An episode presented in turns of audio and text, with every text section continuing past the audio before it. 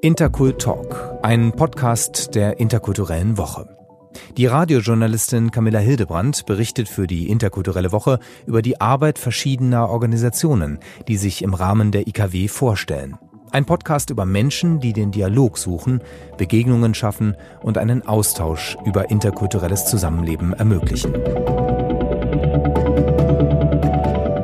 Folge 2. Die Initiative Schwarze Menschen in Deutschland. Der Verein ISD setzt sich seit 35 Jahren für Black Empowerment ein.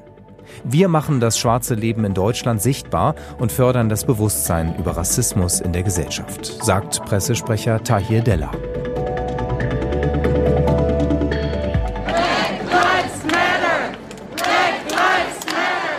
Demo Live-Mitschnitt, Initiative Schwarze Menschen in Deutschland, Stuttgart, 6. Juni 2020. Herr Della, Sie sind Pressesprecher des Vereins Initiative Schwarzer Menschen in Deutschland. Und der Verein setzt sich seit 30 Jahren schon dafür ein, Black Empowerment zu fördern. Wir machen das schwarze Leben in Deutschland sichtbar, sagen Sie. Das ist ungefähr das Leben von rund einer Million Menschen. Aber erklären Sie uns, wie versteht man oder wie verstehen Sie schwarzes Leben? Ja, gute Frage. Also zunächst, wir sind 35 Jahre inzwischen schon auf der Bühne. Und schwarzes Leben kann man zum Beispiel daran äh, bemessen oder beschreiben, indem wir davon sprechen, welche Erfahrungen schwarze Menschen in Deutschland machen. Also das äh, Stichwort Empowerment ist ein Teil unserer Arbeit. Äh, ein anderer Teil ist, dass wir Rassismus ganz generell besprechbar gemacht haben in den letzten 35 Jahren. Es ist immer noch sehr zäh, der Prozess. Und tatsächlich ist über die Erfahrung von schwarzen Leben eben noch sehr wenig bekannt. Das heißt, gefragt nach schwarzen Leben, was es ausmacht, kann man nur sagen, okay, das ist sehr divers, es ist sehr unterschiedlich, es ist, äh, setzt sich zusammen aus verschiedenen Erfahrungen und Herkünften. Eine sehr migrantisch geprägte Community. Stimmt aber auch, dass wir sozusagen schon lange hier sind. Also die Präsenz schwarzer Menschen geht schon sehr, sehr weiter zurück, als es allgemein wahrgenommen wird. Also weiter zurück als 45 beispielsweise. Und auch das gehört dazu, eben Präsenzen beschreibbar zu machen, abzubilden, dass wir eben schon sehr lange Teil der Gesellschaft sind. Lassen Sie uns zunächst über das Thema Rassismus sprechen. Im Internet kann man viele Videos von der Initiative Schwarze Menschen in Deutschland, kurz ISD, finden. Unter anderem habe ich ein Video von Rosa Mack entdeckt. Das ist eine Online-Plattform für schwarze Frauen über Lifestyle, Kultur und Politik. Und darin erzählen drei Damen über ihr Leben. Egal in welchen Institutionen, in welchen Rollen ich mich bewege, ich habe Rassismuserfahrungen.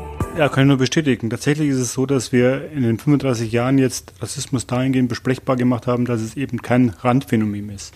Das heißt, das Verständnis von Rassismus immer noch sehr stark davon geprägt ist, dass Rassismus von rechts ausgeht, also politisch rechts ausgeht, dass es vom Nazi ausgeht, dass es inzwischen aktualisiert vielleicht von der AfD ausgeht aber der Rest der Gesellschaft meistens außen vor bleibt. Und vor allen Dingen ganz wichtig, auch deren Institutionen und Strukturen. Also wenn wir über Rassismus sprechen in den Institutionen und Strukturen, dann ist es eben wichtig auch zu bekennen oder zu benennen, dass es eben keine Intention braucht, um rassistisch zu handeln oder rassistische Mechanismen äh, äh stattfinden zu lassen. Und dieses Verständnis ist noch nicht wirklich eingeschrieben. Also wir brauchen da immer noch sehr viel Überzeugungskraft, um klarzumachen, du musst nicht bewusst rassistisch denken, um rassistisch zu handeln. Und die Strukturen, Institutionen, mit denen wir es zu tun haben, sind ganz stark geprägt von rassistischen Vorstellungen, Vorbehalten, die schwarze Menschen treffen. Und auch hier ist es eben wichtig zu betonen, dass nicht alle Akteure in diesen Strukturen deswegen gleich rassistisch sind oder dass wir alle unter Generalverdacht stellen, was uns auch oft immer unterstellt wird, sondern es geht darum, festzustellen, wie funktioniert Rassismus, wie wirkt er auf Betroffene und wer muss gehört werden, um das auch wirklich zu adressieren. Mein schwarzes Bewusstsein das vorher war es einfach nicht da, muss man einfach so sagen. Ja, ähm, ich hatte kein schwarzes Bewusstsein. Das ist ein Thema, was mich sehr beeindruckt hat an diesem Video, das ich eben schon genannt habe, dass eine junge Frau gesagt hat, bevor man mich darauf aufmerksam gemacht hat, war ich mir gar nicht darüber im Klaren, dass ich mich mit permanent mit Rassismus und mit Ablehnung und mit fehlender Toleranz eigentlich lebe. Naja, es ist, äh, glaube ich, gut nachvollziehbar, dass man, äh, wenn man als, als Kind in eine Gesellschaft reingeboren wird, dass man da erstmal sozusagen keine Nachteile empfindet aufgrund von phänotypischen Merkmalen beispielsweise oder Herkünften oder Sprache. Und dass dann nach und nach aber durchaus vermittelt wird, dass es eben eingeschrieben ist in der Gesellschaft, diese Vorbehalte, diese Vorurteile und dass die natürlich auch immer dazu führen, dass Menschen dann das Gefühl vermittelt bekommen, nicht dazuzugehören, nicht wirklich Teil der Gesellschaft zu sein und demzufolge auch dann nicht wirklich das Recht hat, für seine Rechte einzutreten. Ich wollte mich, denke ich, auch nicht damit auseinandersetzen, weil es schmerzhaft ist und ähm, weil ich, glaube ich, auch vor drei Jahren dann eben eine Erfahrung gemacht habe, ähm, in der Uni auch, ähm, wo ich einfach gemerkt habe, okay, wow, ich werde anders behandelt, weil ich schwarz bin und ich möchte nicht damit allein sein. Es prägt tatsächlich den Alltag von schwarzen Menschen und das, glaube ich, ist noch nicht wirklich hinlänglich bekannt. Und natürlich, wie in jeder Organisation von, sagen wir, Minderheiten oder einer bestimmten Gruppe, ist wichtig, darüber zu reden, einen Rückzugsort zu haben. Das spricht auch die junge Dame in dem Video an, dass sie sagt, für uns, für mich ist das ein Rückzugsort, wo ich mit Leuten, die meiner Meinung sind, die auch dieselben Probleme haben, mich aussprechen kann. Es ist wichtig, dass man als, schwarzen, als schwarzer Mensch ähm, in Deutschland oder in einer weißen Mehrheitsgesellschaft solche Räume hat, da solche Räume stressfrei sind. Also die Räume sind in der Tat wichtig, wobei es nicht so ist, dass wir jetzt immer alle gleicher Meinung sind und die, gleiche, die gleichen Lösungen haben. Aber natürlich ist es wichtig, diese Räume zu schaffen, einfach um auch mal nicht in Frage gestellt zu werden, nicht zu diskutieren, was man jetzt äh, rassistisch empfindet und was nicht. Und klar zu haben, dass man in diesen Räumen natürlich auch dann Strategien entwickeln kann, die dann natürlich immer an die Gesamtgesellschaft adressiert sind, um klar zu machen, dass wir jetzt keine Isolation wollen, wir wollen Teilhabe haben, wir wollen mitsprechen, bei politischen Entwicklungen, bei gesellschaftlich-politischen Themen und aber auch klar zu machen, dass diese Räume eben auch durchaus als Rückzugsorte zu begreifen sind, wo man eben mal nicht sozusagen sich diskutierend rechtfertigen muss, erklären muss, ob seiner Existenz, ganz banal ausgedrückt zum Beispiel. Wir haben über das Thema Rassismus gesprochen, über die Rückzugsorte, die Sie auch bilden für schwarze Menschen. Gleichzeitig ist einer der wichtigen Faktoren von Ihrer Organisation aber auch die Bildungsarbeit. Allein Sie waren fast gar nicht zu erreichen. So viele Seminare sind in der letzten Zeit bei Ihnen ähm, vor der Tür gestanden. Also die Bildungsarbeit steht ganz weit oben. Es ist richtig. Also wir haben festgestellt natürlich in diesen letzten 35 Jahren, dass die Vermittlung von unseren Positionen, Erfahrungen natürlich Teil der Bildungsarbeit sein muss letztendlich. Was passiert denn in dieser Gesellschaft überhaupt? Was findet denn überwiegend statt? Und die Mehrheitsgesellschaft muss, glaube ich, damit, ja, muss erstmal in Kenntnis gesetzt werden, was eigentlich stattfindet. Wir haben keine Probleme, BPOC, über Rassismus zu sprechen. Stuttgart, 6. Juni 2020. Warum haben so viele weiße Deutsche dieses Problem, über Rassismus zu reden? Und bevor ihr jetzt loszieht und euren schwarzen Freund oder eure POC-Freundin fragt, was ihr denn machen könnt, es gibt mehr als genug Material zum Lesen, Dokus zu schauen, Podcasts zu hören, man könnte natürlich davon ausgehen, dass die Menschen das auch selber sehen können, weil so unsichtbar ist Rassismus nicht und seine Wirksamkeiten. Und gleichzeitig ist es natürlich auch eine Frage, inwieweit man auch sich darauf einlässt. Und da ist es immer noch einfacher, sozusagen wegzugucken, das nicht zu adressieren, nicht ernst zu nehmen. Und deswegen ist es wichtig, dass eben in der Bildungsarbeit sowohl für Kinder als aber auch für Erwachsene das auch zu vermitteln, um dann auch die Frage stellen zu können, in welcher Art von Gesellschaft wollen wir eigentlich leben? Ich weiß mittlerweile, ich bin nicht alleine, ich bin nicht total sensibel und münze alles auf Rassismus um, sondern es sind einfach Realitäten, die da draußen passieren, die nicht nur mir alleine passieren, sondern vielen anderen schwarzen Menschen eben auch. Also zunächst war der Schwerpunkt immer die Erwachsenenbildung tatsächlich. Also wir werden von den unterschiedlichsten Institutionen und Strukturen angefragt. Das sind Unis, das sind entwicklungspolitische Kontexte, das sind Medien, das sind Museen und Sammlungen, eigentlich das ganze Spektrum von gesellschaftlichen Institutionen. Und inzwischen aber auch Schulen, die jetzt zum Beispiel sich aktuell mit der Aufarbeitung der deutschen Kolonialgeschichte beschäftigen wollen. Da gibt es einen großen Nachholbedarf, weil es eben auch meistens in der Schule nicht stattfindet. Sie haben es eben gesagt, ähm, ein sehr wichtiger Punkt, um Rassismus abzubauen und um sich des Rassismus überhaupt bewusst zu werden, ist die Auseinandersetzung mit Deutschlands Kolonialverbrechern natürlich. Und da mahnen Sie immer wieder an, dass wir sehr viele Denkmäler haben oder auch Straßennamen, wo nach wie vor diese Menschen quasi verehrt werden. Und da gibt es eine Initiative dafür, die heißt Tear This Down eine Art interaktive Karte.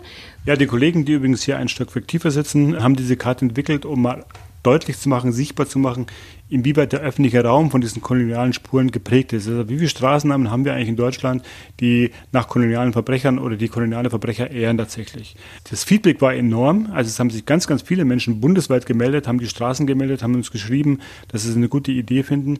Genau, weil ihnen da zum ersten Mal wirklich bewusst ist, wie umfänglich sozusagen diese kolonialen Spuren im öffentlichen Raum zu finden sind, wenn man genau hinguckt. Weil die wenigsten Menschen wissen ja, was hinter Wismar, von Trotha, äh, Peters und wie sie alle heißen, Lüderitz, die wenigsten wissen, wer wer dahinter steckt, was diese Männer getan haben im Namen Deutschlands. Und wir müssen uns dann überlegen, auf, was, auf welche Menschen wollen wir uns eigentlich in der Gesellschaft beziehen. Wenn wir so menschenrechtlich demokratisch orientiert sind, kann es nicht sein, dass wir Männer ehren, die Völkermord verübt haben. Berlin, meine Heimat, du bist so eine krasse Stadt. Doch über eine bestimmte Sache habe ich nachgedacht. Viel zu lange wurde schon deswegen geschwiegen und darum habe ich jede Zeile mit einer Träne geschrieben. Die Kolonialzeit ist schon lange vorbei, habe ich gedacht. Doch ich merke, sie ist immer noch ein Teil von meiner. Der Berliner Sänger Matondo, Mitglied der ISD, mit seinem Song Spuren der Kolonialzeit. Die deutsche Kolonialgeschichte hat noch Spuren hinterlassen. Tut übertrieben weh, doch ich versuche nicht zu hassen. Seit über 100 Jahren sieht man auf Straßenschildern Namen von Personen, die in Afrika viele Menschen versklaven. Treffpunkt U-Bahn-Station Afrikanische Straße in Berlin-Wedding. Um 12 Uhr geht dort die Stadtführung Postkoloniale Tour durch das afrikanische Viertel los. Organisator Al-Shark-Reise und Joshua Kwesi Eikens von der Initiative Schwarze Menschen in Deutschland. Nora, 26, eine der Teilnehmerinnen, hat gerade ihr Fahrrad abgeschlossen. Sie ist sehr gespannt auf die Tour. Nora ist Sozialarbeiterin, arbeitet in einer Erstaufnahme für Geflüchtete und ist seit kurzem Neu-Berlinerin. Ich setze mich beruflich äh, vor allem mit dem Thema äh, Migration und Flucht auseinander, aber habe mich in den letzten Jahren sehr auf das Thema Flucht eigentlich ähm, konzentriert und will mich jetzt eigentlich auch selber nochmal quasi educaten, was das Thema Deutschland als postmigrantische Gesellschaft eigentlich angeht und was meine Rolle als deutsche, weiße, privilegierte Frau in dem Bereich Migration eigentlich so darstellt. Ja. Kurz nach zwölf sind alle da. Rund 20 junge Leute zwischen 25 und 45. Joshua Quisi Eikens von der ISD und Christoph Dinkelacker. Dinkelacker ist einer der Gründer von Al-Shark-Reise. Ein Team, das das ganze Jahr über Bildungsreisen nach Westasien, Nordafrika und auch in Deutschland organisiert. Die Führung heute ist Teil einer viertägigen Reise von Al-Shark zu postmigrantischer Gesellschaft in Berlin und Potsdam. Was machen wir hier genau im sogenannten afrikanischen Viertel in Berlin-Wedding? fragt Joshua Quisi Eikens einleitend. Wenn man Rassismus und Migration heute verstehen wolle, müsse man dazu auch die koloniale Geschichte mit einbeziehen, sagt er. Und die, erklärt der Politikwissenschaftler und Aktivist, könne man auch gut durch Personen, die geehrt wurden, nachvollziehen. Ja? Das ist eine Tour, wo es eher um subtile Spuren geht. Also hier gibt es keine Originalschauplätze, Schlachtengemälde, Ausgrabungsstätten, gigantische Denkmäler oder dergleichen. Ähm, da hier geht es eher um subtile Spuren, ja, meistens Straßennamen. Die Gruppe zieht los. Immer mal wieder zieht ein Flugzeug über ihre Köpfe hinweg und macht das Verstehen fast unmöglich. Der Flughafen Tegel ist nur rund fünf Kilometer entfernt und die Maschinen fliegen ziemlich nah über die Häuser. Joshua macht diese Stadttouren schon seit 2004, sagt er. Und in den letzten Jahren sei die Stimmung im Viertel etwas rauer geworden. Ich bin ja auch Teil von aktivistischen Gruppen, die hier ähm, Änderungen fordern. Und da hatten wir einige Erfolge. Aber es gibt eben auch Leute, die sich hier im Viertel dagegen organisieren. Und es kann auch sein, dass wir während der Tour welche treffen. Ja? Lasst euch da nicht einschüchtern. Der erste Halt der Gruppe ist an der Ecke Ghana-Straße, Swakopmunda-Straße. Straße anfangen, denn die Ghana-Straße wird von Leuten, die Frau war ja gerade so ein bisschen ungehalten, ach schon wieder diese Leute, die hier rumtouren und so äh, und immer dieses afrikanische Viertel. Es gibt auch Leute im Viertel, die sagen, ja, die Kritik ist ja alles irgendwie, muss man schon mal drüber reden, aber das Viertel ist schon selber darüber hinausgewachsen und zwar aufgrund der Ghana-Straße. Denn die Ghana-Straße wurde 1958 nach dem gerade frisch unabhängig gewordenen Ghana benannt. Die Ehrung eines unabhängigen also, Staates, Ghana, mit einem Straßennamen, würde sozusagen das Berliner Viertel aufwerten, argumentierte man. Das wird also von einem kolonialen zu einem post-, wenn nicht sogar antikolonialen Viertel. Und da bin ich nicht der Einzige, der milde widerspricht, um zu sagen, nein, also das, was hier später noch passiert, wird nicht aufgewogen durch diese eine Straße. Zumal diese Straße sich immer noch einordnet in das Grundmuster, nach dem hier benannt ist, nämlich nach Orten, die von deutscher Kolonialaggression in irgendeiner Form berührt waren. Swakopmund liegt im heutigen Namibia. Sie gilt wohl immer noch als eine der deutschesten Städte dort. Ehemals gehörte sie zur Kolonie Deutsch Südwest. Was die Teilnehmer nicht wissen, die Deutschen errichteten dort ein Konzentrationslager, veranlasst durch Reichskanzler Fürst von Bülow. Der Grund? Die Aufstände der Herero und Nama gegen die deutsche Besatzungsmacht 1904. Weil Oberbefehlshaber Lothar von Trotter aber die Herero nicht vollständig besiegen konnte, trieb er sie in die Wüste, verschloss die Wasserzufuhr und ließ sie zugrunde gehen. Für seinen Einsatz, den Völkermord an den Herero und Nama, verlieh Kaiser Wilhelm II. ihm den Orden Pour le Mérite. Bis heute gibt es seitens Deutschlands dafür keine Wiedergutmachung.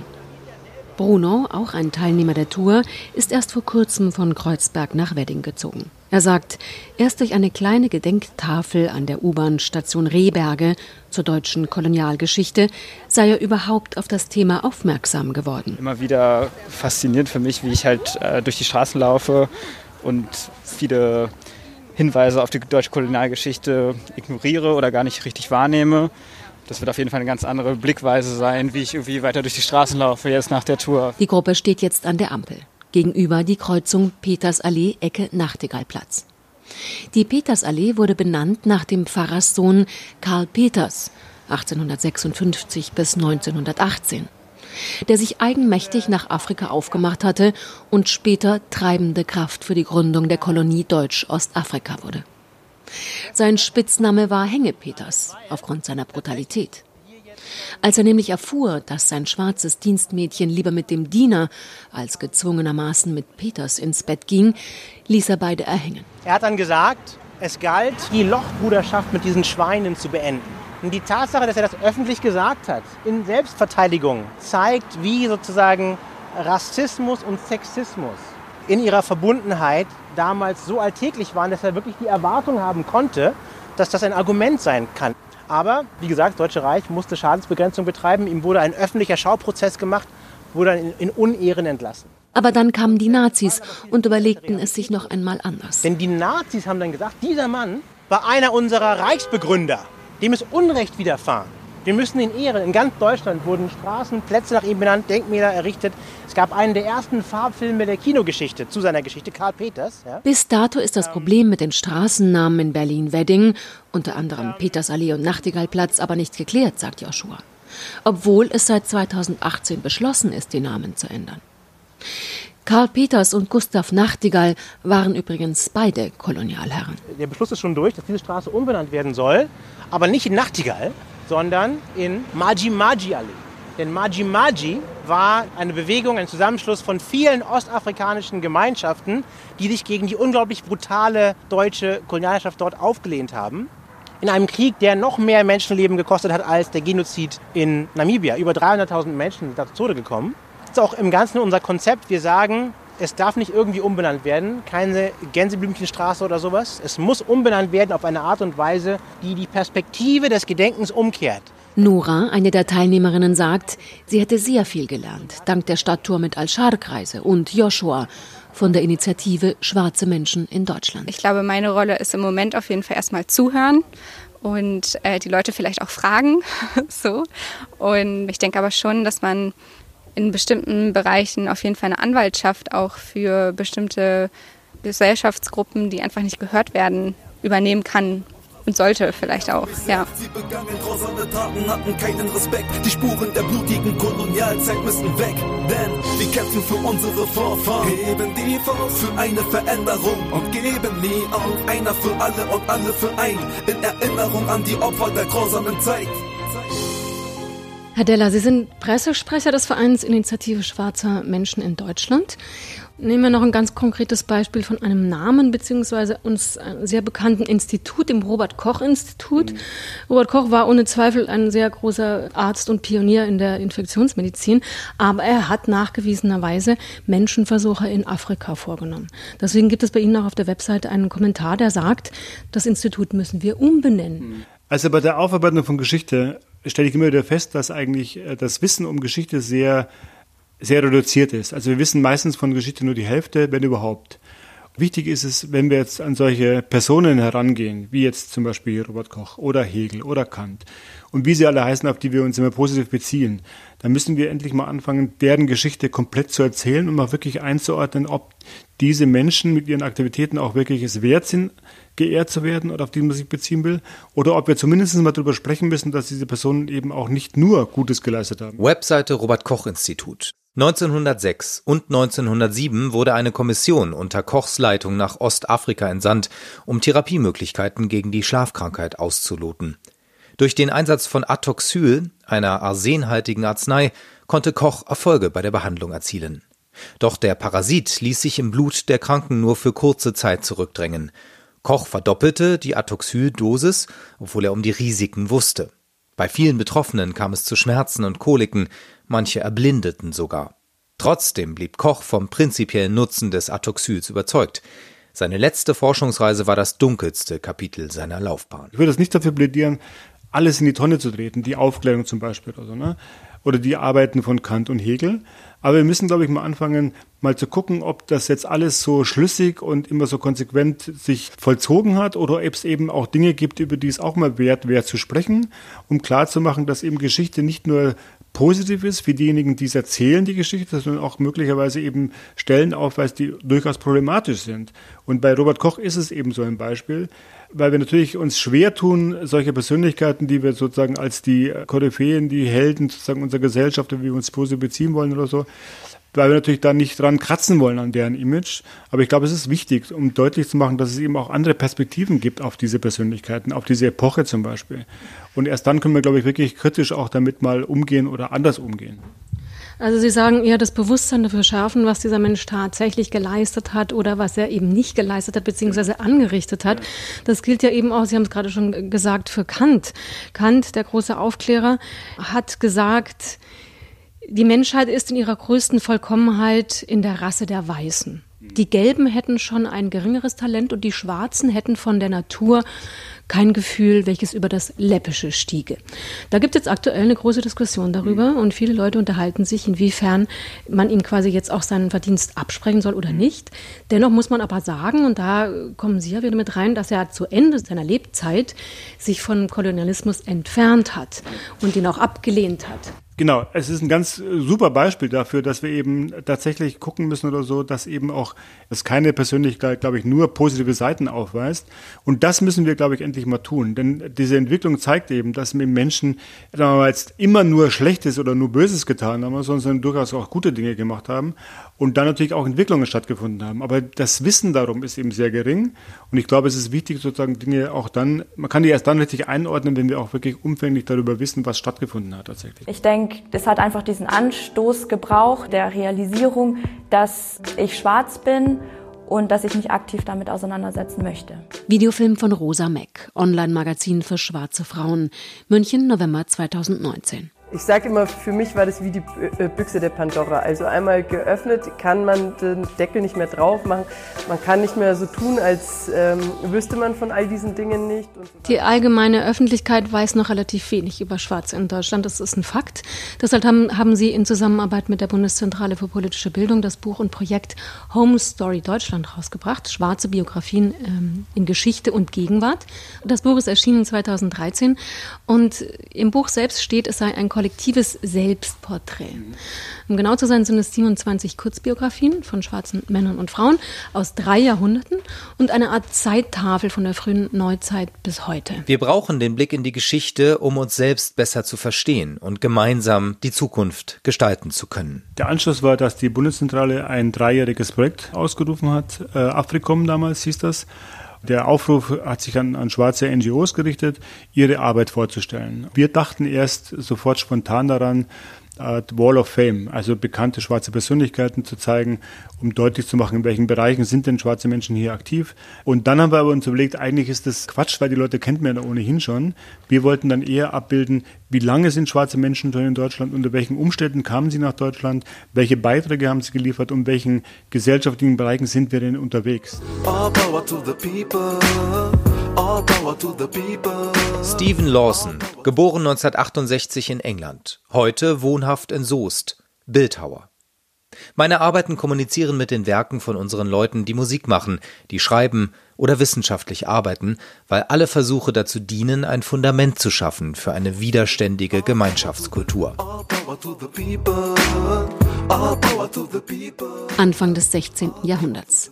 Die deutsche Kaufmannsfamilie Welser besitzt das erste Monopol im transatlantischen Sklavenhandel. Sie haben es schon gesagt, es war eben nicht nur ein Buch, sondern eine große Ausstellung. Wann wird sie weitergehen? Die geht weiter und das Spannende ist wirklich, dass die jetzt inzwischen in über 30 Stationen in Deutschland schon war. Die war in sieben Ländern auf dem afrikanischen Kontinent unterwegs, ist zurzeit in Englisch in den USA unterwegs und erfreut sich immer noch großer Nachfrage. Anton Wilhelm Amo, geboren ca. 1703 in Ghana. Als Vierjähriger an den Herzog von Wolfenbüttel verschenkt. Studium in Halle in den Fächern Recht und Geschichte. Amo promovierte als erster Afrikaner an einer europäischen Universität. 1729 erschien von ihm über die Rechtsstellung der Mohren in Europa. 1986 Erscheinen des Buches Farbe bekennen afrodeutsche Frauen auf den Spuren ihrer Geschichte, impulsgebend für die schwarze deutsche Bewegung in Deutschland. Lass mir nicht meine Rechte nehmen wie Rosa Parks. Der Berliner Sänger Matondo, Mitglied der ISD, mit seinem Song Rosa Parks.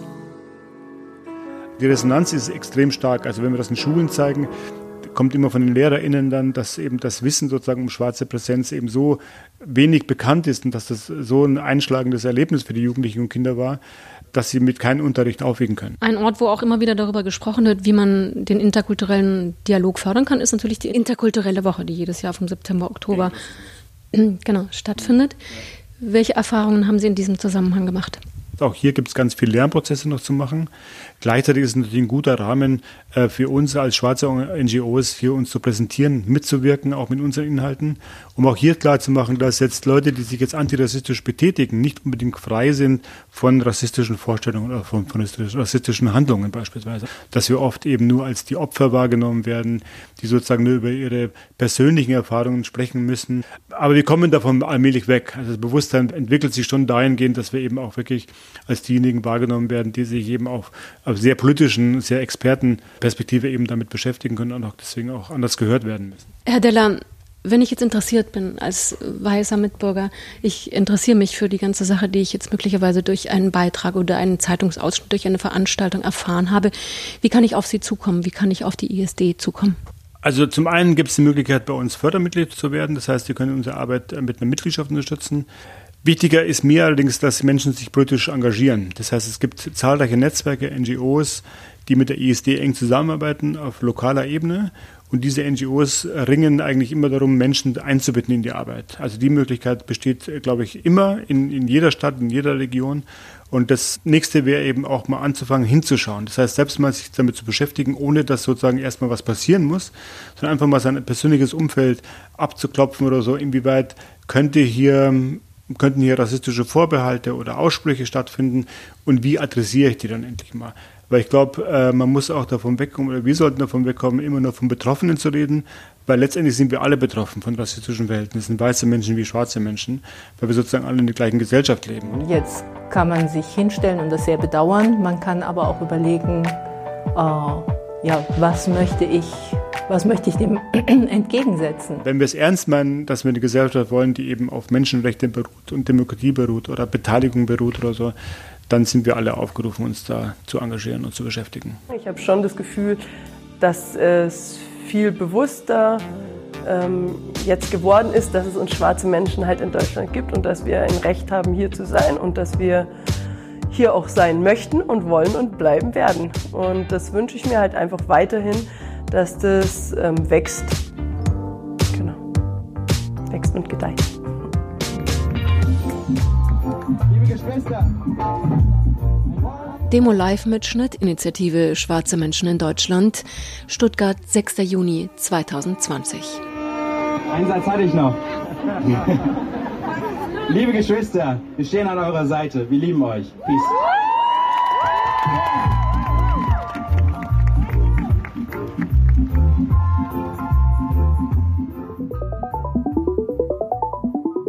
Interkultalk, ein Podcast der interkulturellen Woche. Ein Podcast über Menschen und Organisationen, die den Dialog suchen, Begegnungen schaffen und einen Austausch über interkulturelles Zusammenleben fördern. In der nächsten Folge stellt Camilla Hildebrand die Arbeit des EWA Frauenzentrums vor. Ein Verein, der im Dezember 1989 während der legendären Frauenversammlung in der Berliner Volksbühne seinen Anfang nahm. Den Podcast der Interkulturellen Woche findest du auf Spotify, Soundcloud oder iTunes. Mehr über die Arbeit der Interkulturellen Woche erfährst du auf www.interkulturellewoche.de oder in den Kanälen der Interkulturellen Woche auf Instagram, Facebook und Twitter.